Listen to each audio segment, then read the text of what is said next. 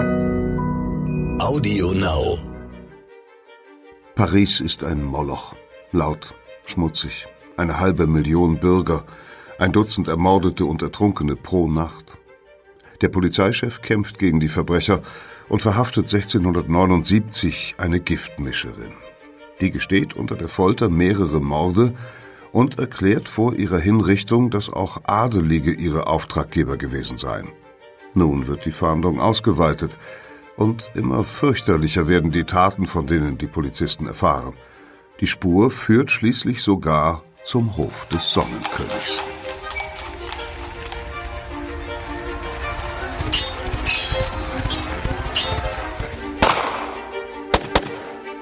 Verbrechen der Vergangenheit. Ein Crime-Podcast von Geo Epoche.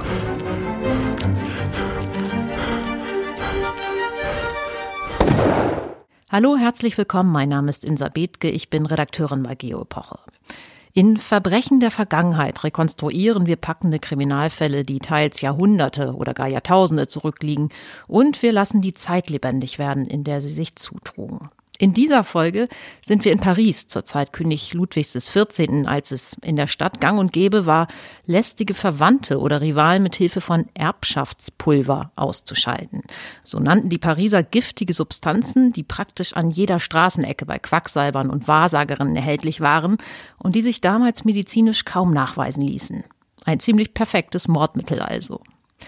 Eine Giftmordaffäre aber wurde gründlichst aufgeklärt und erschütterte damals die ganze Stadt. Geo-Redakteurin Gisa Gottschalk ist bei mir im Studio. Sie hat die Geschichte für Geo Epoche recherchiert und kennt sich mit diesem Fall bestens aus. Gesa, um was genau ging es bei dieser Giftaffäre? Also die Hauptstadt war in heller Aufregung, weil eine Adelige dabei erwischt wurde, ihren Vater und ihre Brüder heimtückisch ermordet zu haben mit Gift. Giftmorde waren nicht so ungewöhnlich in Paris damals, aber dass eben auch eine adlige und nach außen hin ehrbare Frau so etwas tun würde, das hat die Gesellschaft durch alle Schichten erschüttert und es schien plötzlich alles möglich. Dann wurde eine weitere Giftmörderin einige Monate später gefasst und die hat ausgesagt, dass der König selbst und der Thronfolger ebenfalls in Gefahr seien. Und daraufhin ist sozusagen die Hölle losgebrochen. Also der Polizeichef hat sich persönlich eingeschaltet. Es hat sich immer weiter ausgeweitet, immer weitere Verdächtige wurden verhaftet und verhört, um eben dem auf die Spur zu kommen, ob wirklich Ludwig XIV. in Gefahr stand, auch vergiftet und umgebracht zu werden. Du hast eben einen Polizeichef erwähnt. Was war das für ein Mann? Das war Nicolas de Larigny, ein ehemaliger Richter, der vom König persönlich eingesetzt wurde als Polizeichef, nachdem sein Vorgänger unter mysteriösen Umständen gestorben war. Und der hat sehr weitreichende Befugnisse erhalten vom König. Also es ging über alles hinaus, was seine Vorgänger tun durften in der Stadt. Er war Polizeichef, aber auch das, was wir uns heute unter einem Bürgermeister vorstellen würden. Also der war nicht nur für die Polizei zuständig, sondern auch für die Müllabfuhr, für die Getreidepreise, für die Straßenreinigung, für die Straßenbeleuchtung. Um all das hat er sich gekümmert. Und der hat sich jetzt sehr energisch hinter diese Giftaffäre geklemmt. Was, was hat ihn da sozusagen angetrieben? Ja, der Vorwurf war natürlich ungeheuerlich. Der Verdacht, der da im Raum stand, der König persönlich könnte in Gefahr sein. Ludwigs Großvater war ja tatsächlich ermordet worden. Also es war nicht so an den Haaren herbeigezogen, dass ihm Gefahr drohte. Und Larigny war eigentlich angetreten, mit dem Auftrag und auch selber mit dem Wunsch, in Paris aufzuräumen. Es war eine furchtbar dreckige Stadt, es war eine gefährliche Stadt und er wollte der Mann sein, der Paris sicher, sauber und hell macht. Und dass ausgerechnet in seiner Stadt es zu solchen Umtrieben kommt, das hat ihn, glaube ich, persönlich einfach erschüttert und da, dem wollte er auf den Grund gehen. Es hat ihn persönlich erschüttert, da gibt es noch eine direkte Verbindung sozusagen. Ja, die Adlige, die hingerichtet wurde, weil sie ihren Vater und ihre Brüder umgebracht hatte, das war die Tochter seines Vorgängers, der unter schrecklichen Bauchschmerzen gestorben war und die Ärzte sind zunächst davon ausgegangen, dass er krank geworden ist und daran gestorben ist und dann hat sich eben rausgestellt, nein, er ist von seiner eigenen Tochter vergiftet worden. Insofern wusste er auch, er selber ist nicht sicher, niemand ist sicher in, solange zugelassen wird, dass solche Giftmischerinnen in der Hauptstadt ihr Unwesen treiben. Du hast eben erwähnt, dass der Polizeichef in Paris aufräumen wollte. Wie müssen wir uns denn die Stadt zu dieser Zeit vorstellen? Paris zu der Zeit ist eine Stadt im Umbruch. Ist eine sehr, sehr spannende Zeit eigentlich für Paris, weil es eine Stadt zwischen Mittelalter und Neuzeit ist. Also die Gassen sind mittelalterlich, eingestellt auf Fußgänger und Maultiere, vielleicht Pferdekarren. Und da gibt es jetzt aber die neu erfundenen Kutschen, die durch diese Gassen fahren. Ohne Rücksicht auf die Bausubstanz. Das heißt, Straßen müssen verbreitert werden. Ständig muss auch Straßenbelag erneuert werden. Gerade sind die, die Bollwerke, also die mittelalterliche Stadtmauer geschleift worden. Darauf entstehen die Boulevards, wo man das Wort Bollwerk noch hört. Die Paris wächst über seine mittelalterlichen Grenzen hinaus. La Renie führt eine Straßenreinigung ein. Leute müssen jetzt vor ihren Häusern fegen. Sie dürfen ihre Nachttöpfe nicht mehr einfach auf die Straße kippen. Er führt Straßenbeleuchtung erstmals ein. Also es passiert genau, es ist genau die Zeit, in der Paris zu einer moderneren Stadt wird. Und da stand auch Ludwig XIV. dahinter, der war sozusagen, wollte die Stadt in eine neue, neue Zeit führen. Genau, Ludwig XIV. ist seit Jahren schon selber nicht mehr in der Stadt gewesen, weil er sich da furchtbar langweilt. Wenn er von Versailles aus an Paris vorbei muss, dann fährt er lieber mit der Kutsche außenrum, als durchzufahren.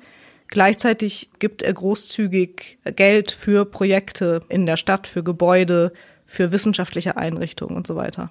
Nicht nur über den Fall, über den wir jetzt noch nicht zu viel verraten wollen, sind ja ungewöhnlich viele Details bekannt. Du schilderst in deiner Geschichte zum Beispiel selbst das Haus, in dem die Giftmörderin lebte, ziemlich genau. Wie war die Recherche für dich? Die Recherche war toll. Ich genieße das ja sehr, wenn ich eine reiche Quellenlage habe bei historischen Rekonstruktionen. Und oft hat man das eben nicht. Oft hat man irgendwelche Nebensätze, aus denen man dann sich ziehen muss, wie es vielleicht ausgesehen haben könnte. Und in diesem Fall war die Quellenlage fantastisch, weil es Akten gibt. Es gibt historische Stadtpläne. Aus den Prozessakten ist bekannt, wo unsere Giftmischerin gewohnt hat, in welcher Straße, in welcher Hausnummer. Wir wissen, wie die Häuser in der Gegend aussahen, wie viele Stockwerke die hatten. Und ich konnte mich auf einem historischen Stadtplan sozusagen vor das Haus stellen und einfach in alle Richtungen gucken und beschreiben, was sie sieht von ihrer Straße aus, von ihrem Haus aus. Äh, das ist schon wirklich ungewöhnlich, gerade wenn wir uns im 17. Jahrhundert bewegen. Und das heißt, die haben damals bei der Polizei diese Fälle wirklich äh, genauestens protokolliert und abgeheftet? Ja, es gibt sehr ausführliche Prozessakten, weil all diese Vernehmungen protokolliert wurden und sie haben ja wirklich viele Leute verhaftet, viele Leute vernommen. Und wenn wir vernehmen sagen, da sind wir dann eher wieder im mittelalterlichen Teil von Paris. Äh, die Leute wurden gefoltert und haben natürlich geredet, damit es aufhört. Und alles, was sie geredet haben, wurde aufgeschrieben und zu Akten gelegt. Die Aufklärung des Falls, der, die sich ja über Jahre hinzog, war in Paris damals ein ziemliches Spektakel. Das hat die Leute wirklich gefesselt. Was hat dich jetzt fast 350 Jahre später am meisten an dieser Geschichte fasziniert? Also einerseits finde ich die Zeit in Paris wahnsinnig spannend, weil es eben diese Umbruchszeit ist, in der sehr viele Dinge parallel laufen, also Alchemisten und Quacksalber und Giftmischerinnen neben der ersten wissenschaftlichen Zeitschrift der Welt, die in Paris rausgegeben wird, neben einem Observatorium, wo Wissenschaftler arbeiten. Einerseits diese Skandale und Gerüchte, die andererseits von den Vorgängern unserer heutigen Presse weiterverbreitet werden. Es gab eben eine, eine Art Zeitung, die von Hand zu Hand gereicht wurde, in der immer der neueste Hofklatsch stand. Und natürlich ab dem Zeitpunkt, wo Mitglieder des königlichen Hofes auch belastet wurden, war dieser, dieser Giftskandal natürlich sozusagen, was man heute ein Seite 1 Thema nennen würde in den Vorläufern unserer Zeitung. Also das fand ich sehr spannend zu sehen, eine Stadt in, in einem, in einem derartigen Umbruch zu sehen. Und dann bringt natürlich die Geschichte alles mit, was man haben möchte. Es gibt eine Mätresse, die älter und dicker geworden ist und sich Sorgen macht, dass ihr Geliebter sie nicht mehr liebt. Es gibt äh, Verrat, es gibt Folter. Es ist ein echter Krimi. Ja, also es ist ein, ein wirklich, eine wirklich saftige Geschichte und das macht einfach Spaß, das zu recherchieren und aufzuschreiben. Vielen Dank, dass du hier warst, Gesa. Das Ergebnis deiner Recherchen hören wir jetzt in der historischen Reportage Der Engel des Todes. Es liest Peter Kämpfe. Die Place de Grève ist an diesem Wintertag schwarz von Menschen. Seit dem frühen Morgen stehen sie hier vor dem Pariser Rathaus auf dem größten Platz der Innenstadt wo sonst die arbeitslosen Tagelöhner auf Auftraggeber warten. Sie schubsen, versuchen über die Köpfe der anderen hinweg einen Blick zu erhaschen auf den Scheiterhaufen, auf den Henker, auf den Karren mit der Verurteilten oder wenigstens auf ihre Haube, Catherine Monvoisin, genannt La Voisin. Es ist der 22. Februar 1680. Während sie warten, tauschen die Pariser die furchtbaren Gerüchte über die Verurteilte aus. Gifte hat sie gemischt, Kinder abgetrieben und in ihrem Ofen verbrannt. Und ihre adeligen Kunden der Herzog von Luxemburg, des Königs General, Marschall von Frankreich, soll eine Prozession abgehalten haben mit zwölf nackten Frauen, angeführt von einem Priester, der nur eine Stola trug. Das ist fast sicher. Denn ohne triftigen Grund sitzt der Aristokrat bestimmt nicht in der Bastille. Vielleicht wird man auch ihn bald auf dem Weg zum Henker sehen? Da kommt das Gefährt näher, bahnt sich eine Schneise durch die Menge. La Voisin trägt ein weißes Hemd, das Gesicht der Giftmörderin ist rot. Seit sie von der Bastille losgefahren ist, hält sie die Blicke ihrer Mitbürger aus, die an der Rue Saint-Antoine stehen, auf der Brücke von Notre-Dame vor der Kathedrale. Und noch vor ihr trifft die Nachricht auf der Place de Grève ein, La Voisin hat sich geweigert, vor Notre-Dame niederzuknien und Abbitte zu leisten vor Gott, dem König und ihren Mitmenschen. Auch jetzt wehrt sie sich. Mit Gewalt muss sie vom Karren heruntergezerrt werden, sie flucht entsetzlich. Mit Ketten bindet der Henker sie auf den Scheiterhaufen. Als er Stroh auf die Todgeweihte häuft, damit sie schnell verbrennt, stößt sie es mit den Füßen weg. Schließlich gelingt es dem Henker doch, das Stroh zu entzünden. Weißer Rauch hüllt sie ein, und die Menge intoniert das traditionelle Gebet an die heilige Jungfrau, Salve Regina. Gegrüßet seist du, Königin, Mutter der Barmherzigkeit. Ob Gabriel Nicolas de la Renie, der Polizeichef, zufrieden ist? Der Mann, der La Voisin verhaften ließ, sie verhörte und verurteilte, er wird ihren letzten Akt sicher nicht verpasst haben. Vielleicht verfolgt er das Schauspiel von einem Fenster des Rathauses aus. Manchmal wollen Delinquenten noch kurz vor dem Tod neue Aussagen machen, um ihr Ende hinauszuzögern und werden dazu ins Hotel de Ville gebracht. Gut möglich also, dass sich der Polizeichef hier bereit gehalten hat. Die Menge zerstreut sich.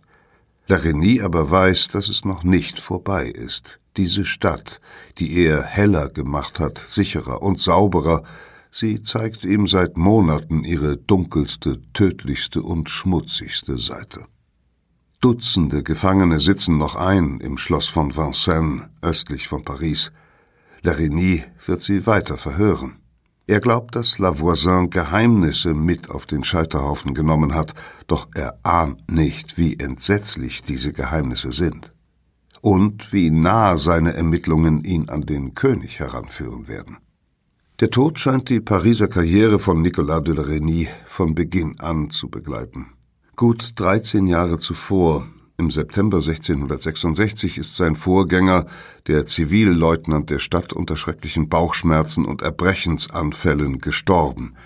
Seine Ärzte gehen von einem natürlichen Tod aus, sie tippen auf Gicht. Und die Mitglieder eines königlichen Rats, der sich zu dieser Zeit mit der Reform der städtischen Ordnung befasst, ergreifen ihre Chance, denn plötzlich ist eine der wichtigsten Positionen der Stadt vakant.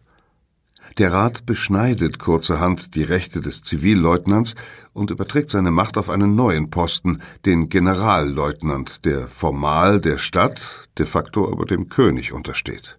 Damit dehnt Ludwig XIV. seinen Einfluss auf die Hauptstadt aus. Am 15. März 1667 ernennt er Nicolas de la Reynie zum Lieutenant Général de Police. Der 41-jährige fromme Christ stammt aus einer Familie, die seit Generationen Juristen und königliche Beamte hervorbringt. Er war Richter in Bordeaux, ehe er nach Paris zog. La Reynie hat keine familiären Bindungen an den Adel der Hauptstadt. Er kann der Arbeit für seinen König nachgehen, ohne Rücksichten nehmen zu müssen. Doch der Generalleutnant steht vor einer kaum zu bewältigenden Aufgabe. Das Edikt, mit dem sein Posten geschaffen wurde, zählt auf 22 Zeilen seine neuen Pflichten auf. Überwachung der Straßenreinigung, Feuerbekämpfung, Hochwasserschutz, Versorgung der Stadt, Inspektion der Metzger, Markthallen, Jahrmärkte, Hotels, Kneipen und Spielhöllen, Kontrolle der Gewichte und Maßeinheiten, Untersuchung illegaler Versammlungen und Ruhestörungen. Als Richter urteilt er zudem in Fällen von unerlaubter Bettelei, Prostitution oder Streitigkeiten zwischen den Eltern eines Lehrlings und dessen Meister. Larigny ist der erste moderne Polizeichef Europas. Und noch mehr. Er bewältigt die gleichen Aufgaben, für die in späteren Jahrhunderten ein Bürgermeister zuständig sein wird. Der neue Polizeileutnant bezieht eine Amtsstube im Châtelet der ehemaligen Burg, die als Gericht, Gefängnis und Folterkammer dient. Er stürzt sich mit Eifer in seine Arbeit. Larigny besucht Gefangene, liest Romane, um zu entscheiden, ob sie als pornografisch oder verleumderisch verboten werden müssen. In Zeiten schlechter Ernten verhandelt er mit den Getreidehändlern, um Hungerunruhen zu vermeiden. Streng ist der Polizeileutnant mit seinen Untergebenen, vor allem dann, wenn sie ihren Vorurteilen folgen und nicht den Fakten. Auch der ärmste Pariser kann erwarten, dass Larigny seinen Fall untersucht, ihn manchmal sogar persönlich anhört. Als erstes aber versucht der Leutnant seine Ordnungstruppen neu zu organisieren. Die Pariser vergleichen ihre Stadt mit einem finsteren Wald. Jede Nacht werden gut ein Dutzend ertrunkene oder ermordete Menschen in die städtische Leichenhalle im Châtelet eingeliefert. Larigny stockt die Nachtwache auf von 120 Mann auf 400. Ihr Gehalt wird mehr als verdoppelt. Dafür müssen sie jeden Tag von der Dämmerung bis zwei Uhr nachts auf Streife gehen, bewaffnet mit Pistole und einer schweren Laterne. Sie bewegen sich in Gruppen von vier oder fünf Polizisten und auf Befehl ihres Chefs stets auf neuen, unvorhersehbaren Routen. In späteren Jahren werden sie blaue Uniformen erhalten. Ihre Dienstmoral lässt dennoch zu wünschen übrig. Schon bald wird Larigny verbieten, den Männern an jenen Tagen ihren Sold auszuzahlen, an denen sie zur Streife eingeteilt sind, damit sie sich nicht schon vor Sonnenuntergang betrinken. Mit dem Amt des Generalleutnants führt Ludwig XIV. auch die Schlamm- und Laternensteuer ein, denn als Larigny ernannt wird, gilt Paris als schmutzigste Stadt der Welt. Der Dreck in den Straßen stinkt nach Schwefel. Fußgänger ruinieren sich Schuhe und Kleidung. Das haftet wie Pariser Schlamm, sagen die Hauptstädter. Larigny zwingt die Hausbesitzer jeden Abend vor ihren Grundstücken zu kehren. Zweimal im Jahr müssen sie ein Prozent von dem abgeben, was ihr Gebäude an Miete abwirft. Von dem Geld bezahlt der Polizeileutnant Unternehmer, die täglich mit Karren durch die Straßen ziehen und dabei Glöckchen läuten. Sie schaufeln die Dreckhaufen in ihr Gefährt und nehmen die Fäkalien entgegen, die ihnen die Bewohner in Körben oder Eimern heraustragen. Doch die Hauptstädte gewöhnen sich nur langsam an die Sauberkeit und noch bis ins nächste Jahrhundert werden viele an der Tradition festhalten, den Nachttopf einfach aus dem Fenster zu kippen. Mancher kommt dabei zu Tode, weil er sich zu weit hinauslehnt und auf die Straße fällt oder sich mit wütenden Passanten duellieren muss. Eine andere Neuheit dagegen begeistert die Pariser. Larigny kauft rund 5000 Laternen, dazu jedes Jahr 200.000 Pfund Kerzen. Die Lichter werden alle 20 Meter auf Höhe des ersten Stocks zwischen den Häusern oder an den Wänden aufgehängt. Einmal im Jahr wählen die Anwohner einer Strecke von zehn Laternen einen Anzünder. Dieser muss jeden Abend mit einem Korb voller Talgkerzen durch die Straße gehen und die Laternen bestücken. Er läutet eine kleine Glocke, damit die Hausbesitzer die Lichter rechtzeitig herunterlassen. Beim Klingeln versammeln sich die Pariser an den Fenstern oder bleiben staunend stehen, um dieses Schauspiel jeden Abend von neuem zu bewundern. Wie die Laterne herabschwebt, leuchtend wieder hinaufgezogen wird und die Nacht erhellt. An der Hauswand flackert beruhigend der Schatten des eisernen Hahns, der als Zeichen der Wachsamkeit oben auf den Laternen sitzt. Zehn Jahre nach dem Amtsantritt des Polizeileutnants wird Larigny in einem Loblied gepriesen. Paris ist dank seiner umsichtigen Sorge und seiner klugen Verordnungen heute die schönste und zivilisierteste Stadt der Welt. Vermutlich steigt er manchmal auf den Turm des Châtelets hinauf, eines der höchsten Gebäude von Paris, um seine Stadt zu betrachten, hinabzublicken in das Gewimmel seiner Schützlinge. Der Ausblick muss ihn dann noch immer erstaunen und auch besorgen. Die Stadt scheint fast zu bersten. Lebten zu Beginn des Jahrhunderts 200.000 Menschen in Paris, nähert sich ihre Zahl nun bereits einer halben Million. Die alten Grenzen gelten nicht mehr. 1670 hat König Ludwig befohlen, die mittelalterlichen Stadtmauern zu schleifen und die Wassergräben aufzufüllen, um Platz zu schaffen für neue Straßen. Von seinem Ausguck kann Larigny vielleicht sehen, wie die Arbeiten im Norden bereits voranschreiten, wie anstelle der alten Befestigungen breite Wege angelegt, an ihren Rändern Bäume gepflanzt werden. An dem Namen für diese Straßen, Boulevard, erkennt man, dass sie den Platz eines militärischen Bollwerks einnehmen. Hinter den geschleiften Stadtmauern wachsen die Faubourgs, die Vorstädte. Viertel entstehen, wo einst Felder waren, Saint-Antoine im Osten, Saint-Denis im Norden, Saint-Michel im Süden. Wenn Larigny nach Südwesten schaut, blickt er auf die Dächer des jüngst fertiggestellten Invalidenheims. Bis zu 6000 ausgediente Soldaten verbringen hier ihren Lebensabend mit Handarbeiten und Gebeten, eine bis dahin unbekannte soziale Einrichtung – zwar gibt es seit dem Dreißigjährigen Krieg stehende Heere, deren Veteranen landeten bisher aber meist in Klöstern oder auf der Straße. Das neue Heim dient deshalb auch dazu, Paris von Bettlern zu befreien. Kein Gebäude in Paris ist so großzügig angelegt, nicht einmal das Stadtschloss des Königs, der Louvre. Und selbst die Tuilerien, der größte Park der Stadt, können mit der Gesamtanlage des Hôtel des Invalides nicht konkurrieren. Einen solch verschwenderischen Umgang mit freier Fläche haben die Pariser noch nicht gesehen.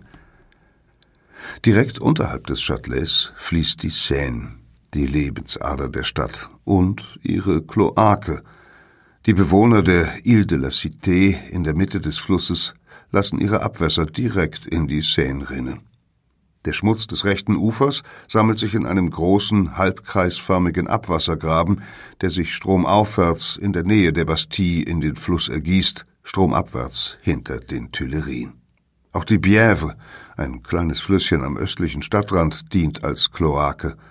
So schwimmen in der Seine die Asche und Seifen der Wäscherinnen, Blut und Schlachtabfälle der Metzger, der Urin, mit dem die Gerber die Tierhäute bearbeiten, die Farben, in welche die Färber ihre Stoffe tauchen. Wasserverkäufer tragen Eimer von der Seine in die Straßen hinauf. Larigny ordnet immer wieder an, dass sie ihr Nass aus der starken, nicht zu verdreckten Strömung schöpfen sollen, doch die Wasserträger bevorzugen einen kleinen Seitenkanal, der günstiger gelegen ist, in den aber die Abwässer eines Krankenhauses fließen. Wer sich ihr Wasser nicht leisten kann, geht zu einem der öffentlichen Brunnen. Ein Dutzend neue hat Ludwig bauen lassen, doch ihr Wasser ist nicht sauberer als das der Verkäufer. Es wird seit 1671 bei der Brücke von Notre Dame aus dem Fluss gepumpt, ganz in der Nähe eines der betriebsamsten Hafenbecken der Stadt, an der Place de Grève vor dem Rathaus landen Flussschiffer Getreide an. Verbände aus bis zu 20 Kähnen werden die Seen hinaufgezogen oder gleiten sie hinab, dazwischen ankern Wassermühlen. Im Sommer baden nackte Pariser im Fluss und irgendwo überleben auch noch einige weiße Schwäne. Der Sonnenkönig hat sie aussetzen lassen, als Verzierung. Durch die ihm anvertraute Stadt bewegt sich Larigny wie jedermann von Stand mit der Kutsche. Einige greise Pariser können sich vielleicht noch an die ersten Karosses erinnern. Innerhalb weniger Jahrzehnte haben die neuen Gefährte die Stadt erobert. Inzwischen pressen sich tausende Kutschen durch enge Gassen, die für Fußgänger und Maultiere gebaut sind. Ludwig XIV. gibt jedes Jahr mehr als 50.000 Livre aus, um die Straßen zu pflastern und zu verbreitern. Zu den privaten Gefährten kommen die zahlreichen Mietkutschen. Ihre Chauffeure haben einen schlechten Ruf. Sie betrügen die Kunden und quälen ihre Tiere. Paris ist das Paradies der Frauen das Fegefeuer der Männer und die Hölle der Pferde, sagen die Hauptstädter. Und singen einen Gassenhauer über die neuen Gefahren des Straßenverkehrs. Bei jedem Schritt marschiert der Tod gleich mit. Zwischen den ratternden Kutschen treiben Bauern ihre Tiere zum Markt, schlängeln sich Träger mit Sänften vorbei, fahren zweirädrige Gefährte, die an japanische Rikschas erinnern. Über ihnen ragen eiserne Ladenschilder weit auf die Straße hinaus. Ihr Quietschen mischt sich mit den Glöckchen der Straßenkehrer. Stadtschreier preisen die neuesten Weine an, frisch eingetroffen bei den Wirten der Nachbarschaft. Menschen schieben sich durch die Straßen, Waschfrauen mit Leinenbündeln, jugendliche Schornsteinfeger auf dem Weg zur Arbeit oder zurück in ihren Schlafsaal, den sie mit einem ältlichen Aufseher teilen, Dienstmädchen, Soldaten, Lakaien in Uniform, herausgeputzt mit Knöpfen, Litzen und Bändern. Die Männer tragen den dreiteiligen Anzug aus Kniebundhose, Weste und langem Überrock, die Frauen Rock, Mieder und Schürze. Sie unterscheiden sich nur in der Qualität. Die Kleider der Reichen sind häufig aus teuren Materialien wie Baumwolle und Seide, die der Armen meist aus ausgeblichener Wolle, oft erworben bei einer Altkleiderverkäuferin. Manch Armer trägt zudem ein rot-gelbes Zeichen auf der rechten Schulter. Er erhält eine kleine Summe von der Stadt und hat sich dafür verpflichtet, ein christliches Leben zu führen und nicht zu betteln. Nur etwa jeder Vierte auf den Straßen stammt aus Paris. Die Stadt wächst, weil ständig Menschen in die Kapitale strömen. Vielleicht drücken sie die Abgaben, die Ludwig den Dörfern auferlegt, Anders als die meisten anderen Franzosen müssen die Pariser weder die Grundsteuer noch die Salzsteuer zahlen. Vielleicht aber träumen die Neubürger auch nur von einem leichteren, besseren Leben. Die Massen müssen darin nie Sorgen bereiten. Jeder der Neuankömmlinge braucht Arbeit. Es ist nur ein kleiner Schritt zu Bettelei, Diebstahl und Prostitution. Wer sich einen Verbrecher dingen will, muss nur zum Pont Neuf gehen. Dort, am Reiterstandbild von Ludwigs Großvater, lungern sie herum, die Hofleute vom bronzenen Pferd, Beutelschneider, Gauner, Zuhälter, Prostituierte. Dabei träumt der König davon, aus Paris eine Stadt des Wissens zu machen.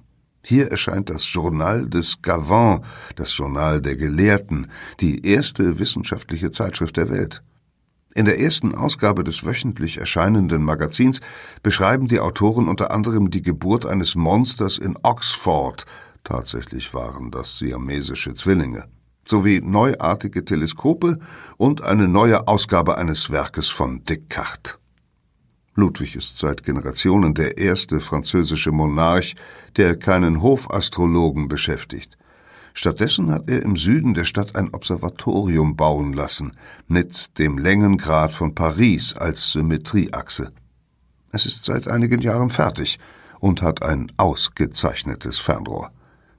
Im Botanischen Garten wachsen 4000 Pflanzen. Dozenten geben Chemiekurse für die Pariser Bürger. Denn die Bewohner scheinen die Begeisterung des Königs für die Wissenschaft zu teilen, wenn auch hauptsächlich für eine Spielart, die sie mit Larenis Ordnungshütern in Konflikt bringen könnte. Es gebe in Paris so viele Alchemisten wie Köche, schreibt ein italienischer Besucher. Einige von ihnen mag tatsächlich Wissensdurst treiben, die meisten aber sind Betrüger. Sie nehmen ihren Kunden Geld ab mit dem Versprechen, schon bald wertlose Materialien in Gold verwandeln zu können, oder sie nutzen ihre Experimente als Tarnung für Falschmünzerei. Einige mögen sogar noch finstereren Geschäften nachgehen und neue Gifte entwickeln. Die Menschen erzählen sich Geschichten von imprägnierten Hemden und tödlichen Handschuhen, von geruchs- und geschmacklosen Pülverchen. Auch Adelige schätzen Gift. Das Poudre de Succession, das Erbschaftspulver, kann viele Probleme lösen – doch wer tatsächlich einen Rivalen oder eine lästige Ehefrau loswerden möchte, kommt auch ohne neue Erfindungen aus. Quecksilber, Chlorid und Arsen gibt es in jeder Apotheke. Und schließlich kann man sich auch an die zahlreichen Wahrsagerinnen wenden. Mehrere hundert bieten in Paris ihre Dienste an, lesen aus der Hand oder aus einem Glas Wasser. Sie verkaufen Heilmittel gegen Hühneraugen oder Zahnschmerzen, brauen Tränke aus getrockneten Maulwürfen und pressen Öl aus Fröschen für einen weißen Teint.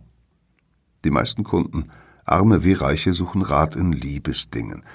Eine Frau, die unter ihrem Ehemann leidet, soll sein Hemd am Bild der heiligen Ursula reiben, damit er sie besser behandelt. Sie kann die Liebe auch fördern, indem sie der Weissagerin benutzte Leinentücher oder etwas Menstruationsblut bringt. Doch viele Frauen wollen ihre Ehe gar nicht retten. Sie fragen vielmehr hoffnungsvoll, ob in ihrer Hand nicht etwas auf das baldige Ableben ihres Gatten hindeute, man muss keine Hellseherin sein, um da die richtige Antwort zu wissen und zu ahnen, dass die Kundin für etwas Hilfe beim Töten bezahlen würde. Neben harmlosem Mummenschanz betreiben einige Wahrsagerinnen deshalb auch das Geschäft mit dem Tod. Für den Täter sind Giftmorde selten mit dem Risiko verbunden, erwischt zu werden. Zwar werden Verstorbene gelegentlich von Ärzten obduziert, doch deren Diagnose ist unsicher. Die Absolventen der Pariser Universität lassen sich ihre Künste zwar teuer bezahlen, tatsächlich aber wissen sie kaum mehr als die Bader und die Apotheker, denen sich die Ärmeren anvertrauen. Die Pariser Ärzte verschreiben Medizin aus Nattern, geben giftigen Wein als Brechmittel und lassen mit Begeisterung zur Ader. Die Kunst, die Venen mit einer kleinen Lanzette zu öffnen, wird unter Ludwig zu einem Markenzeichen der Medizin in der Hauptstadt. Selbst der König muss darunter leiden. Nur knapp hat er als Neunjähriger einen mehrmaligen Aderlass überlebt, den die Doktoren während seiner Blatternerkrankung empfahlen. Und jetzt ist der Monarch seinem Leibarzt ausgeliefert. Einmal im Monat muss er Abführmittel nehmen, sie sollen gegen die giftigen Dämpfe helfen, über die Ludwig klagt. Der Tod ist allgegenwärtig. Familien legen ihre Verstorbenen vor die Haustür, wo Passanten das Kreuz über sie schlagen. Malaria wütet jeden Herbst in der Stadt, im Flusswasser schwimmen Typhusbakterien. Die ärmsten Toten werden in Massengräbern auf dem Friedhof beigesetzt, und vor allem im Sommer zieht Leichengeruch durch die Straßen, wenn die Totengräber die Gruben wieder einmal nur mit einer dünnen Erdschicht bedeckt haben. Gelegentlich aber wird der alltägliche Tod zu einem Skandal, der die ganze Stadt beschäftigt.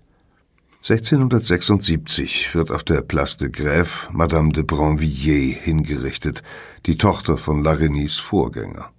Dessen Bauchschmerzen waren doch nicht auf die Gicht zurückzuführen, sondern auf Quecksilberchlorid.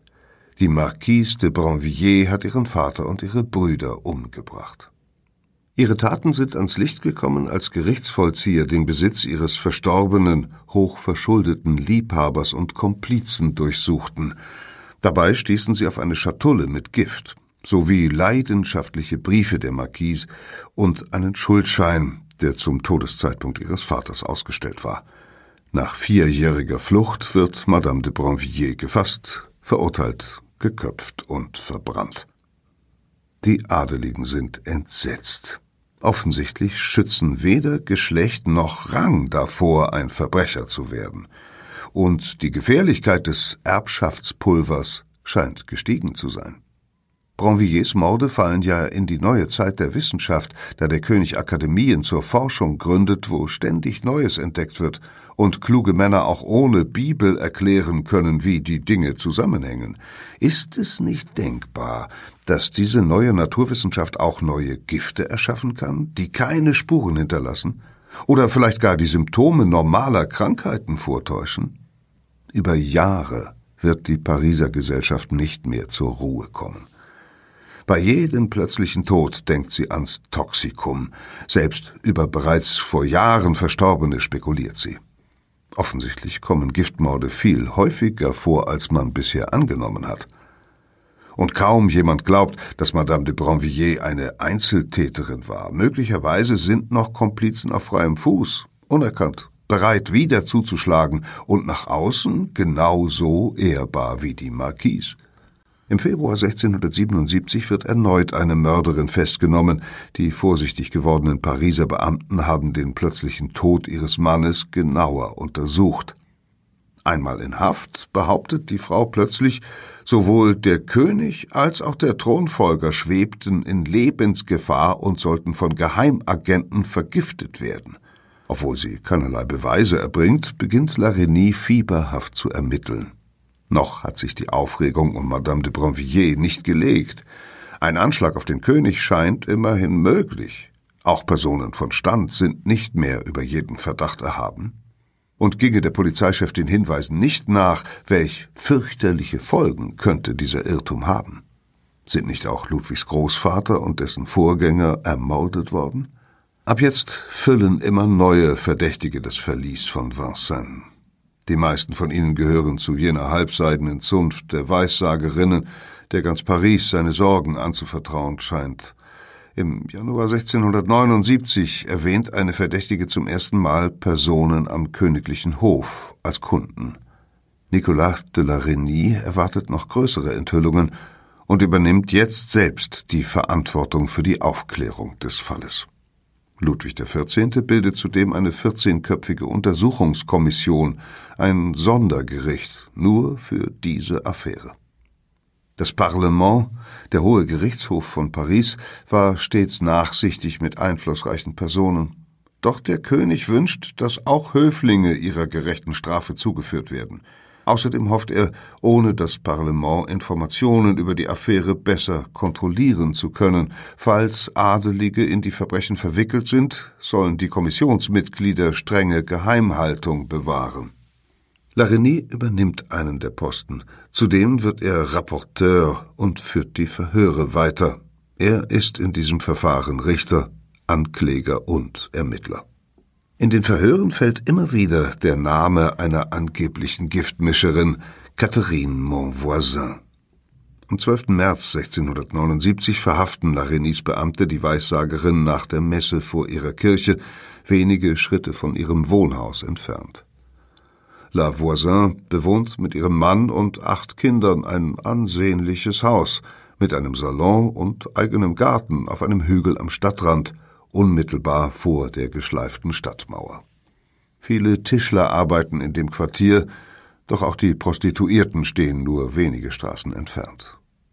Wenn La Voisin ihre Straße, die Rue Beauregard, stadtauswärts hinaufschaut, sieht sie die Port Saint-Denis, einen Triumphbogen, den Ludwig vor wenigen Jahren anstelle des Stadttors hat errichten lassen.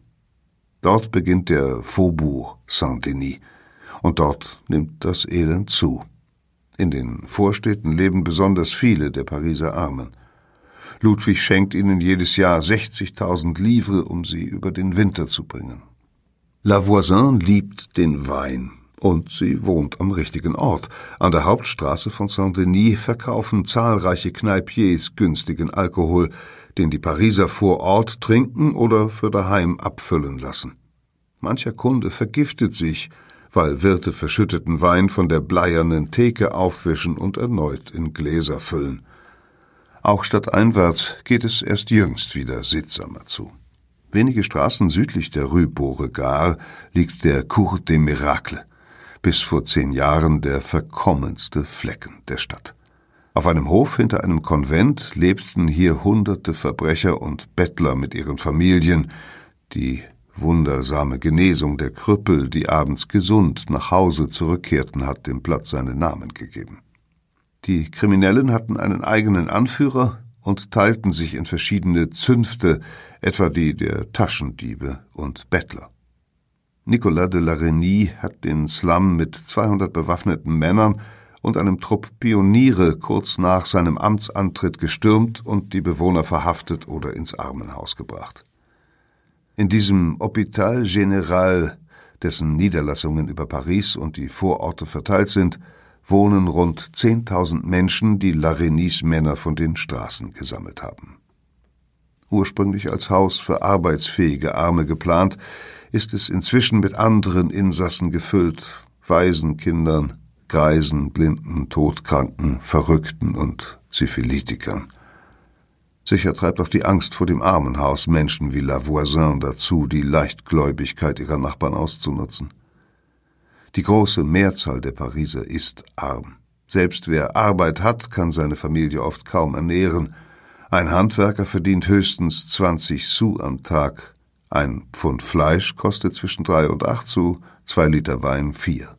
An 103 Tagen im Jahr darf er nicht arbeiten, zu den Sonntagen kommen zahlreiche kirchliche Feiertage. Antoine Monvoisin Lavoisins Ehemann war Seidenhändler und Juwelier, doch er ist mit all seinen Geschäften bankrott gegangen. Trotzdem ist er wohl der reichste Mieter in seinem Haus, denn er wohnt im Erdgeschoss. Über seiner Familie leben Ärmere, je näher am Dach, desto billiger die Wohnung. Madame Monvoisin muss ihn und die acht Kinder durchbringen. Wohl deshalb nimmt sie gemeinsam mit einer befreundeten Hebamme Abtreibungen vor, obwohl darauf die Todesstrafe steht. Lavoisin empfängt die Frauen in einem Gartenpavillon und verdient mehrere tausend Livres im Jahr. Doch sie riskiert viel dabei. In einem Pariser Mietshaus leben die Leute eng aufeinander. Die Türen stehen offen und die Bewohner sind über die meisten Vorgänge im Haus gut informiert.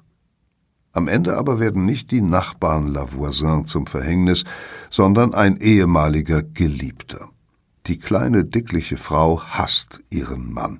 Mehrmals hat sie versucht, ihn zu vergiften, und höfliche Besucher fragen stets zur Begrüßung, ob Monsieur Monvoisin schon gestorben sei. Einer ihrer zahlreichen Verehrer wird eine Woche nach Lavoisin verhaftet und beginnt sofort zu reden.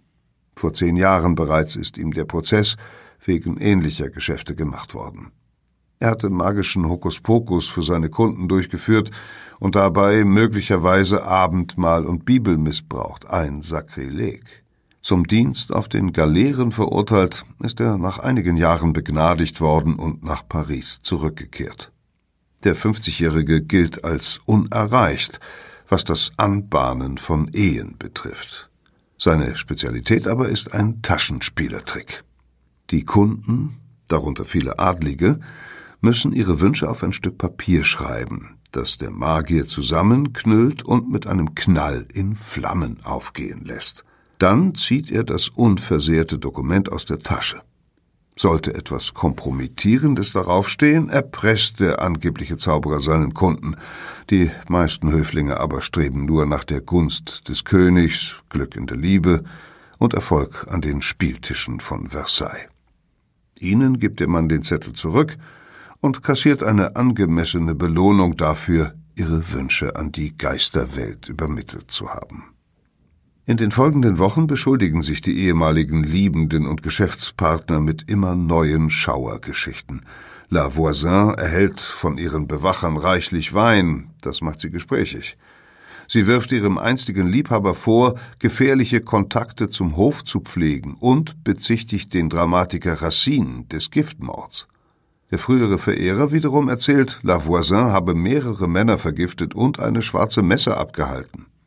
Beide nennen nun Namen, auch Adelige aus dem unmittelbaren Umfeld des Königs, eine ehemalige Gespielin, einen General, einen Marquis.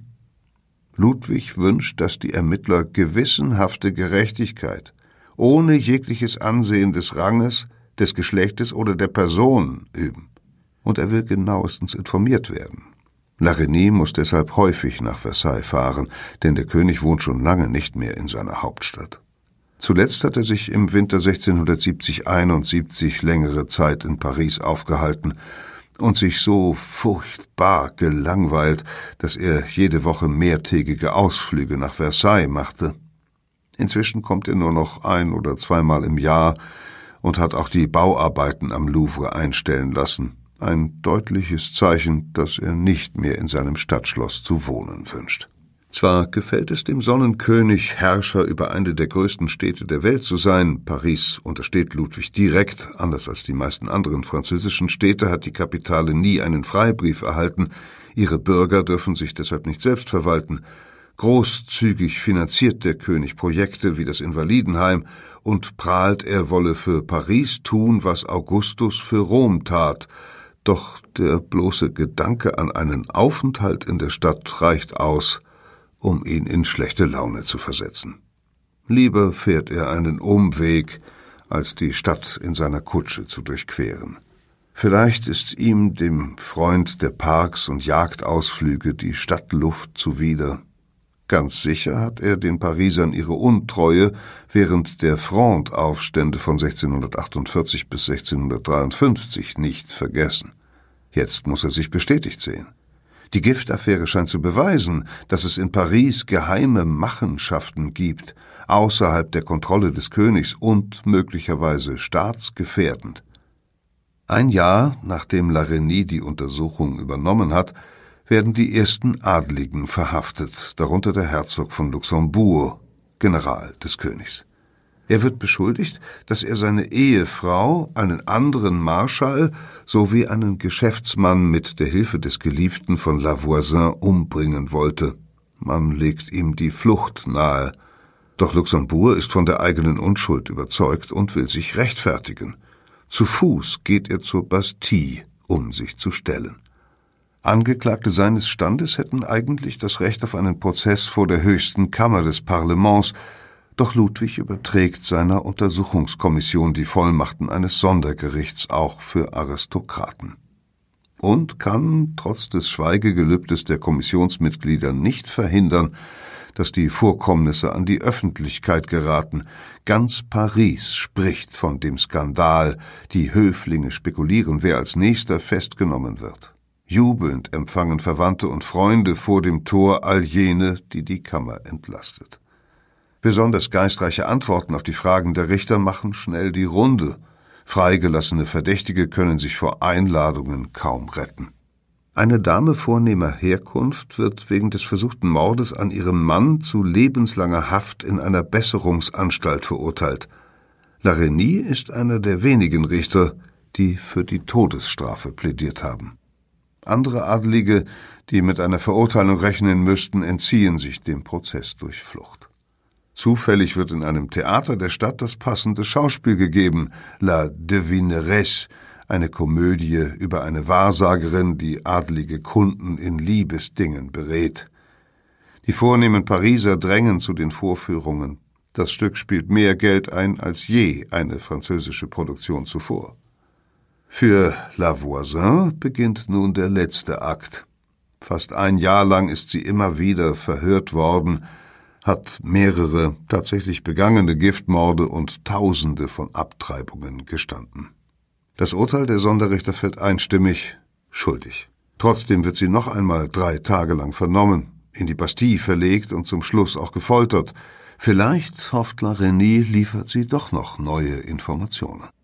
Doch die Verurteilte besteht darauf, nichts von schwarzen Messen zu wissen und macht ansonsten nur die ebenso vage wie beunruhigende Bemerkung, dass sehr viele Personen jeden Ranges und jeder Vermögenslage sich an sie gewandt hatten, die nach dem Tod anderer trachteten. Dann lässt sie sich am Vorabend ihrer Hinrichtung ein deftiges Essen schmecken, trinkt viel Wein und singt derbe Lieder. Tags darauf muss sie den Weg zur Place de Grève antreten.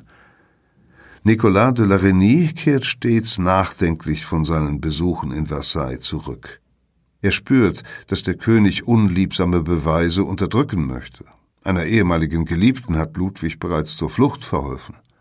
Gleichzeitig glaubt la so notiert der Polizeileutnant in einem Bericht, dass es noch furchtbarere Geheimnisse zu entdecken gibt. Dieser ruhige, melancholische Mann, mit wenig Fantasie begabt, trifft in seinen Verhören auf Menschen ganz anderer Art. Menschen, die ihr Geld damit verdienen, zu lügen, zu betrügen und stets das zu sagen, was ihr Gegenüber hören möchte. Und Larigny glaubt den fantastischen Anschuldigungen seiner Informanten oder hält sie zumindest für möglich. Zu seiner zweiten Hauptzeugin wird nach La Voisin Ausgerechnet eine verstörte, hochnervöse und impulsive junge Frau mit einer lebhaften Vorstellungskraft, Marie Marguerite Monvoisin, die 21-jährige Tochter der Giftmischerin. Sie ist kurz vor der Hinrichtung ihrer Mutter verhaftet worden und berichtet freimütig von der Kindheit in der Rue Beauregard, wie es aus dem Beratungszimmer nach Schwefel stank, wie sie einmal eine weiße Taube kaufen musste, der die Kehle durchgeschnitten wurde, wie sie sich fast an einer Suppe vergiftet hätte, die für ihren Vater bestimmt war. Aus anderen Verhören glaubt der Polizeileutnant zu wissen, dass Lavoisin damit gerechnet hatte, demnächst gut hunderttausend Écus einzunehmen, was mehr als zweitausend Kilogramm reinen Silbers entsprochen hätte. Und dass sie dem König eine Petition überreichen wollte. Warum? Und wofür könnte ihr die gewaltige Belohnung versprochen worden sein? Marie weiß nichts darüber. Doch bis zur nächsten Vernehmung hat sie drei Monate Zeit, um nachzudenken. Dann packt sie aus. Das Papier, auf dem die Petition verfasst gewesen war, sei vergiftet gewesen. Lavoisin habe versucht, Ludwig XIV. zu ermorden.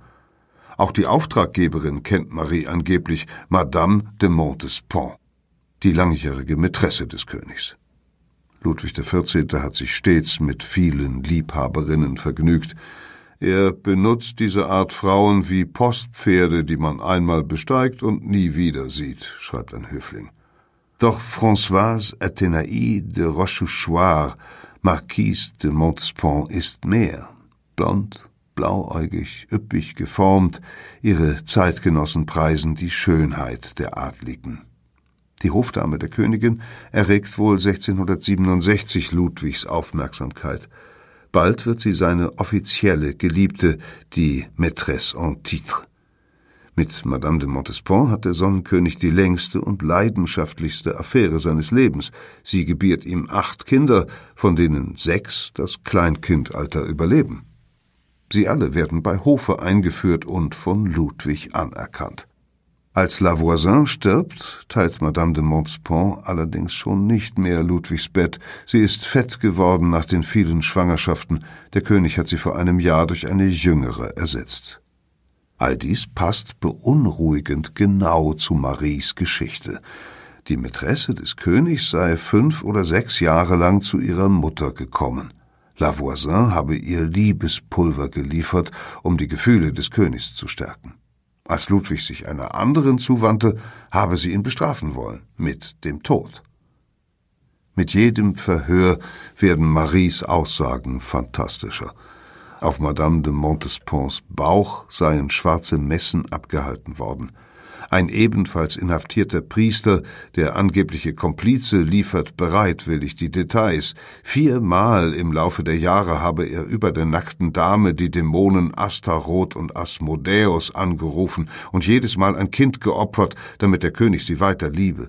Er habe den zuvor gekauften Säugling geschlachtet, aus dem Herz und den Eingeweiden seien Pulver hergestellt worden, die Montespan dem König verabreicht habe. Larigny weiß nicht, wie viel er glauben soll, aber er hält den König über alle Aussagen auf dem Laufenden. Ludwig bereist im Sommer 1680 Nordfrankreich, gefolgt von seinem Hof. Er muss lesen, dass seine langjährige Geliebte ihre Beziehung mit widerlichen Methoden zu stärken versucht hat, ja vielleicht sogar seinen Tod plante und auch die merkwürdigen Dämpfe und quälenden Kopfschmerzen, die seine Ärzte jahrelang mit Abführmitteln behandelten, könnten plötzlich eine Erklärung finden. Die Höflinge beobachten, wie selten Madame de Montespan den König auf dieser Reise sieht.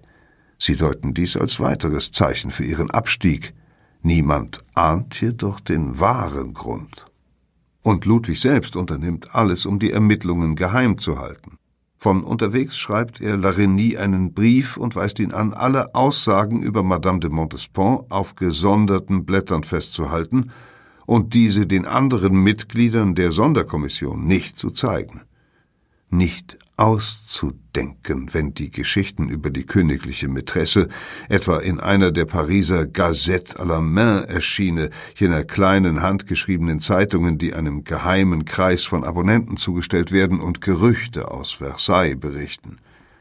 Der Skandal könnte auf einen Schlag das Bild vom strahlenden Glanz des Hofes des Sonnenkönigs verdunkeln, das Ludwigs Propagandisten auf zahllosen Gemälden und Drucken, Münzen und Triumphbögen in Gedichten und Theaterstücken verbreiten und das ein wichtiges Herrschaftsmittel des Monarchen ist. Daran ändert auch nichts, dass die Gräueltaten in Wirklichkeit wohl nie stattgefunden haben. Larinis Zeugen sind alle unzuverlässig.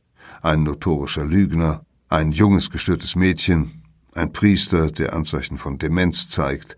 Sie alle haben nichts mehr zu verlieren, sie müssen mit der Todesstrafe rechnen. Auch übereinstimmende Aussagen beweisen nichts. Es gibt in Vincennes keine Einzelzellen, die Gefangenen können sich in gewissem Maße absprechen. Wahrscheinlich hat Madame de Montespan tatsächlich Lavoisin aufgesucht. Eine Mätresse führt ein unsicheres Leben, abhängig von der Laune und der Libido des Herrschers. Vermutlich hat sie nach einem Liebeszauber gefragt, wie die meisten Kunden der Weissagerinnen. Es ist zudem denkbar, dass man in einer Stadt, in der jedes Jahr mehrere hundert Kinder ausgesetzt werden, für ein Silberstück einen Säugling erhält. Aber ist es vorstellbar, dass eine Dame von Montespons Rang sich allein in eine Hütte in Saint-Denis begibt, wie es der Priester aussagt, dass sie dort okkulte Praktiken vollzieht? und auch noch versucht, den König zu ermorden, ihren Geliebten, den Vater ihrer Kinder, den von Gott eingesetzten Herrscher Frankreichs? Ludwig jedenfalls scheint daran zu zweifeln. Wenn der König von ihrer Schuld überzeugt wäre, könnte er sie ohne großes Aufsehen für den Rest ihres Lebens in ein Kloster schicken. Madame de Montespan aber bleibt am Hof und wird nie erfahren, welcher Gräueltaten man sie verdächtigt hat. Als der König im Juli 1682 die Sonderkommission auflöst, haben die Höflinge längst das Interesse an dem Giftskandal verloren. Die Richter haben in den vorangegangenen drei Jahren gegen 104 Menschen verhandelt, 17 von ihnen in die Verbannung geschickt und 36 zum Tode verurteilt, von denen zwei schon die Folter nicht überlebt haben. Etliche Gefangene sind in Vincennes gestorben. 16 Personen hat die Kommission entlastet, darunter den Herzog von Luxemburg. Doch viele Fälle sind nie vor das Gremium gekommen. Auf Befehl des Königs hat Larigny der Kammer unter anderem all jene Angeklagten vorenthalten, die Madame de Montespan belastet hatten. Sie werden nicht verurteilt, doch Larigny muss sie festhalten, damit sie keine Gerüchte über die Mätresse verbreiten. Dabei handelt es sich zunächst um 14 besonders eng verstrickte Personen, darunter Lavoisins Ex-Geliebten, Marie Monvoisin und den Priester, aber auch um ihre Zellengenossen, sie könnten ja etwas über Madame de Montespan erlauscht haben. Auch unbeteiligte Personen wie Lavoisins Dienstmädchen landen im Kerker. Insgesamt 65 Frauen und Männer werden auf Festungen in ganz Frankreich verteilt, für den Rest ihres Lebens an Gefängnismauern gekettet, in völliger Isolation an den abgelegensten Orten des Landes. Im selben Jahr verbietet ein königliches Edikt, die Worte der Heiligen Schrift zu missbrauchen oder sich als Zauberer auszugeben. Der Verkauf von Giften wird erschwert. Nicolas de Larigny bleibt noch 15 Jahre lang Polizeichef. Als er 1709 stirbt, denkt er ein letztes Mal an das Wohl der Pariser. In seinem Testament verfügt er, dass er auf dem Friedhof und nicht in der Kirche beerdigt wird, um nicht mit der Verwesung meines Körpers zur Fäulnis und Infektion der Luft beizutragen. Nach Larenys Tod lässt sich Ludwig die Dokumente seines ehemaligen Polizeileutnants nach Versailles kommen. Dann verbrennt er sorgfältig alle Schriftstücke, die Madame de Montespan betreffen. Die Besuche seiner Mätresse in der Rue Beauregard werden für weitere 150 Jahre geheim bleiben. Erst im 19. Jahrhundert werden Historiker ihren Namen in den Archiven der Bastille entdecken. Der sorgfältige Larigny hatte von seinen Ermittlungen Abschriften gemacht.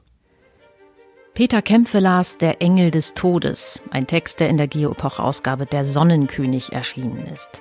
Das Geschichtsmagazin der Geogruppe erscheint alle zwei Monate und schildert in historischen Reportagen die großen Ereignisse, vor allem aber den Alltag vergangener Zeitalter. Wer unseren Crime-Podcast weiterhören mag, in der nächsten Ausgabe geht es um das organisierte Verbrechen in den USA.